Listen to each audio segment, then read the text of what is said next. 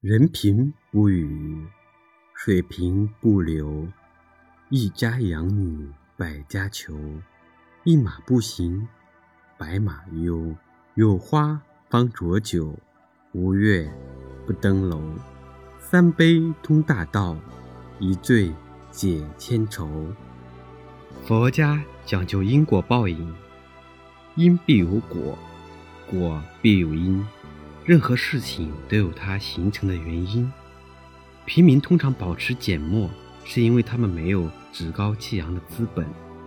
人们排队来提亲，是因为你家里养了一个好女儿。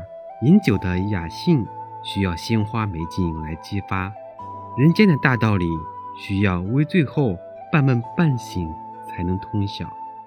人们总需要一些原因和借口，才能让自己的心。得到安宁。人平不语，水平不流。水面如果平静，就不会到处流动，因为它没有冲破堤坝的动力。同样，生活贫穷的人，由于生活的负面压力，使他形成了在苦难中默默挣扎的心态。我们所要承担的痛苦，无非是用语言表达的，即使表达出来，别人。也无法真正体会，更不可能替他们分担，因而他们选择了沉默，在沉默中独自承受生活的磨难。一家有女百家求，求亲是封建社会的事。古代女人因为家教森严，通常大门不出，二门不迈，人们无法知道她们的真实面目和才德。想要为自己的儿孙讨一个贤内助，自然是一件十分困难的事。而一旦听说秦氏有好女，提亲的人自然会踏破门槛。当然，在现代的社会，提亲的方式已经做过，人们通过自主婚姻选择自己的配偶。但是，出色的女子依然是人们心仪的对象。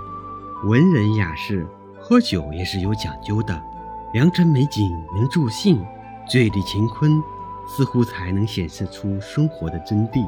在微醉之中，更能激发对人生的感悟，也能够使文思泉涌，妙语连珠。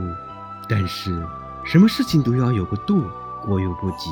所谓“花看半开，酒饮微醉”，此中大有佳趣。若知烂醉如泥，变成恶境。至于靠酒来浇愁，更是不切实际的。最后固然能暂时逃避烦恼的侵袭，然而醒来之后又当如何面对呢？